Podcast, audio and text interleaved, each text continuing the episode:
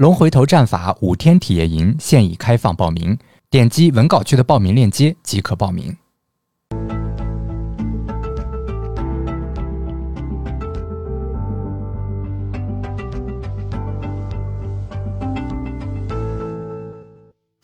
今天是二零二一年八月十九号，嗯，今天的，市场各个大盘指数啊涨跌不一。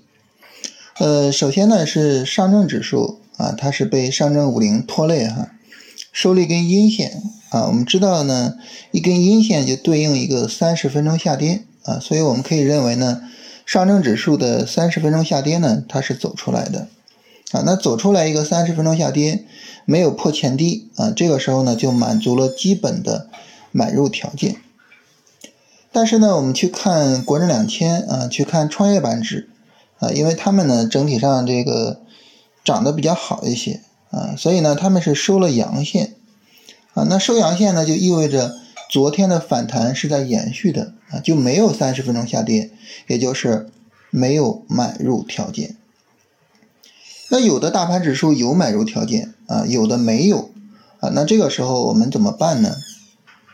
一般来说，这种情况下呢，我们会视为啊，大盘是有买入条件的啊。大盘确实呢是有下跌，但是呢跌不下去的啊。所以呢，如果说明天啊上证指数它不是下跌加速啊，不是暴跌大阴线啊，我们就可以考虑呢去做买入啊。这是呢。我们进入到买入区域了，那进入到买入区域呢？这个时候呢，我们就要去选板块啊，去选股，是吧？那今天这个大盘的情况啊，其实呢也能够向我们显示啊，现在的这个市场啊，选板块、选股是比较困难的。为什么呢？你看这个昨天呢是被大金融拉着，上证五零、上证指数呢涨得好，那今天呢他们就不行，就。这个上证指数、上证五零也跌的比较厉害，那说明什么呢？说明这个市场啊，它的热点还是快速的在轮换，啊，一会儿你强，一会儿我强，是吧？呃，证券昨天强，今天就弱。那今天你比如说锂电池强啊，那明天是不是锂电池就要弱了呢？不知道啊。但是呢，我们就能够感受到，就是整个市场的这个热点啊，轮换的特别快。所以这种情况下呢，我们可以理解啊，就这个市场并不是一个比较好的，呃，具有一个这种好的操作环境的市场啊。所以首先一点呢，就是我们这个要注意这个风险啊，要注意控制仓位是吧？注意避免追高啊，因为现在任何板块你追高了，都有可能说会比较惨啊。你像今天早盘证券冲高的时候，如果啊你盲目的看好证券。去追高证券，那就会非常非常被动啊，所以要注意一下这个事情。然后就板块上来说哈，呃，基本上没有什么板块是特别好的啊。我们昨天说比较好的盐湖提锂啊，今天呢算是已经飞了，是吧？没有什么板块特别的好，所以现在呢，就是你比如说在这个像锂电池啊、像光伏啊、像军工啊这些之前的强势板块里面。去找一些调整非常充分啊，很长时间调整，那么以至于呢上涨空间是预期比较高的这种股票，可能呢是比较好的啊，所以这是一个大的方向吧哈。但是选股呢，确实现在存在着这种困难啊，选股不好选啊。市场本身呢这个热点轮换快，所以导致选股确实很难选啊，非常难选。好，这是我们关于这个。操作的情况啊和操作的安排，咱们呢继续聊均线啊。昨天评论区啊，就有朋友问了一个特别我觉得有意思的问题啊，我们可以利用今天的这个均线知识去回答一下。什么问题呢？他说我买入之后啊，如果我赚钱了啊，我怎么去做止盈？哎，你看这就是一个很重要的问题，是吧？尤其是现在这个市场环境啊，热点我刚才说了，轮换特别快，这就意味着什么呢？你买入之后啊，如果说呢，你不是很快的去止盈它，那这个时候呢，那你可能就非常被动啊。所以，那么怎么去止盈呢？哎，这就是个技术活。这个技术活呢，有一个均线的方法可以回答。这个方法叫什么呢？叫做葛兰维八法则啊。你听名字就知道哈，这个交易方法呢是葛兰维创造出来的。葛兰维这个人呢，他是一个卖方的分析师啊，就是一个证券分析师，所以呢，他是这个不断的去发表他的一些市场观点啊，这个呃，尤其是呢，使用均线去发表他的市场观点啊。他自己说呢，他是在这个上厕所的时候，看着这个厕所的地板，不知怎么就领悟出来了这八个法则啊。但是这个说法究竟是否可信就不知道了啊，因为葛兰维这个人呢是特别的具有表演的欲望和这个表表演的才华的啊，他经常这个非常的浮夸啊，有些时候他会在他的这种粉丝的聚会上，你比如说突然把裤子脱掉之类的，这是就是特别的浮夸啊。他如果生活在现在，那一定是一个网络大 V 啊，这是百分之百的啊。但是呢，他生错了年代啊。生错年代指的是什么呢？我们一会儿要聊这个葛兰威的卖出法则。它的卖出法则呢，就是股价上涨啊，在这个均线的上方啊，就是离均线呢离得比较远，这个时候呢，我们就可以考虑去做止盈啊。为什么呢？因为均线它作为一个这个市场的平均成本，它对于价格呢是有一个吸附作用的。呃，往上走离它离得远，可能就要有一个回调；往下跌呢，离它离得比较远了呢，可能就会有一个反弹啊。所以呢，那么他就说呢，那涨得比较高了，我们就可以去做止盈。这个方法本身其实是没有问题的啊，尤其是呢，格兰维法则里面呢，主要的交易方法是什么呢？主要的交易方法还是顺势的，但是呢。当时不知道格兰维是一种，呃，什么样的情况啊？他在这个美股的超大规模的牛市里边啊，我们前面说了哈，技术分析的黄金时代就是上世纪七十年代啊，那个时候呢，美股一个非常大的牛市，在超级牛市里边呢，他早早的就说我们要做止盈啊，因为我们的卖出条件出现了，止盈之后呢，他就不断的对股市看空。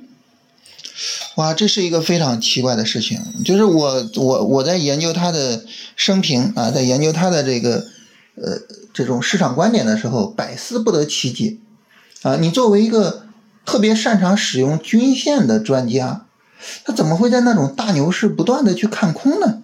非常奇怪啊。这就好比什么呢？就好比比如说一五年年初有一个人一直喊空啊，一直喊股市要下跌了。那你想从一五年年初到一五年六月份就足够大家把它给抛弃掉了，是吧？啊，如果说大家觉得这个半年时间不够，那就好比什么呢？一个人在零六年年初就不断的对 A 股去看空，然后从零六年年初一直到零七年十月份，对吧？将近两年的时间，那足够我们把它给抛弃掉了。大家知道美股那都是延续很长时间的上涨。它就不断持续的看空，所以最终呢，这个投资者就把它给抛弃了，呃，他就从一个这个非常光辉的啊这个股票的大 V 啊，从一个这个格兰维法则的创始人，最后呢灰溜溜的离开了这个行业。这个事情还是那句话，就是我百思不得其解。所以后来我在很多的地方跟人聊说逆势交易它有什么危害的时候。我总是会强调哈，逆势交易它不仅仅说啊，这个交易本身会亏钱，更重要的是什么呢？逆势交易会让我们丧失做顺势交易的机会，甚至呢，会让我们丧失做顺势交易的能力。这句话什么意思呢？你看哈，这嗯，股票大涨你卖出了，卖出之后你就一直看空。你看空，你是不是就不会再买股票了？不再买股票，这个顺势的啊赚上涨的钱的这个机会，你是不是赚不到了？所以你看，你丧失了做顺势的这个机会，你赚不到这个钱了。那为什么说丧失了做顺势的能力呢？因为你不断的去逆势做，不断的逆势做，这个时候呢，你习惯了逆势做，你逆势做的时候心里比较舒服。所以越是上涨的股票，你越是不敢买；越是下跌的股票呢，你越是抄底抄得起劲。那你不就丧失了做顺势的能力了吗？我们想，如果说一个人他丧失了做顺势啊这个上涨趋势的股票，然后去赚钱的这个机会，他又丧失了这种能力，你说这个人还有必要去做股票吗？我觉得就没有必要了，对吧？我们又不是慈善家，我为什么非得把我的钱赔给别人呢？所以呢，我就经常强调，就是大家千万千万不要觉得我做逆势交易，我只是啊亏损那么一点逆势交易的钱而已，不是，他亏损的是你整个交易生涯，他葬送的是你整个交易的前途，所以千万千万不要做逆势交易啊！以葛兰维为啊一个警醒啊，一个反面的教材。但是呢，无论葛兰维这个人他具体的遭遇怎么样，他是怎样的失败，啊，我们呢不能够这个以结果论英雄，是吧？啊，我们还是什么呢？我们还是要具体看他的方法啊，他的方法有没有可取之处，有没有可以学习的地方？那很明显的，葛兰维法则啊是很值得我们去学习的啊。当然，大家可以自己去搜索啊，格兰威法则，你能搜索很多相关的资料。格兰威法则呢，它涉及到。四个买入法则和四个卖出法则，啊，第一个买入法则就是价格自下而上穿越均线做买入，哎，这个大家很容易理解是吧？咱们已经讲过了。第二个买入法则呢，你看价格向上穿越均线之后，它就有可能走回调，是吧？它如果回调不跌破均线，啊，上穿均线之后回调不跌破做买入，这是第二个买入。第三个买入呢，就是价格在持续上涨之中啊，在均线上方持续上涨中不断走出回调，然后呢都不跌破均线，或者是跌破之后马上收回，都可以做买入啊。所以这是第三个买入条件。大家看这三个买入条件有没有发现，全部都是顺势的，对吧？而且呢都是非常好的顺势操作啊。我们自己呢现在的这些操作手段、操作方法，实际上。都有这三个买入条件的影子。我们选龙回头的股票回调做，那这就是葛兰威法则的第二条跟第三条买入法则呀，对不对？所以非常非常好。但是非常可惜的是，它加了第四条。第四条是什么呢？价格暴跌，远离均线，远远的跌破均线买入。你看，就加了这么一条逆势的方法。这就不行了，是吧？实际上，它有百分之七十五的交易法则是顺势的，只有百分之二十五是逆势，但是整个人就由此而毁掉。所以大家千万千万啊，不要给自己放进来一点点啊这种毁掉自己交易生涯的可能性。你放进来一点点，它就会有非常大的危害。为什么呢？人性在这儿啊。啊，情绪在这儿啊，市场的波动在这儿，它就引导着你去做这些错误的操作啊，对不对？啊，所以千里之堤溃于蚁穴啊，我们一定要注意这个事情。好，这是三个买入法则啊，我们第四个不管，我们就管前三个，好吧？然后还有三个卖出法则，这三个卖出法则呢，实际上是因为美股可以做空，所以这三个呢，实际上是做空的法则。啊，分别是价格自上而下穿越均线可以去做空，啊，然后呢，价格向下穿越均线之后反弹上不去均线可以做空，还有就是在持续下跌中反弹上不去均线或者上去均线呢马上跌下来去做空，啊，这三个你发现都是顺势做空，最后一个呢就是逆势做空，就是价格大幅度上涨远离均线做空。就是这条法则，让格兰维在一个超级牛市中做出了错误的判断，并且最终身败名裂。那我们 A 股呢？我们没有办法去做空啊，或者是呢？呃，我觉得即便能做空，我不建议大家去做空啊。我们还是更多的去做多。那为什么呢？首先呢，做多是一件有价值的事情啊，跟着企业一起成长。其次呢，做多是一个相对风险可控。但是收益无限的事情，理论上来说呢，一个股票它最大的风险就是它退市了，啊，然后呢，你买这个股票的钱全部赔光，所以风险它是有一个最大限度的，但是呢，它的盈利是没有限度的，是吧？一个股票啊，涨八层楼那么高是它，涨到月亮上也是它，对吧？啊，一个超级牛股啊，持续上涨啊，星辰大海才是它的极限。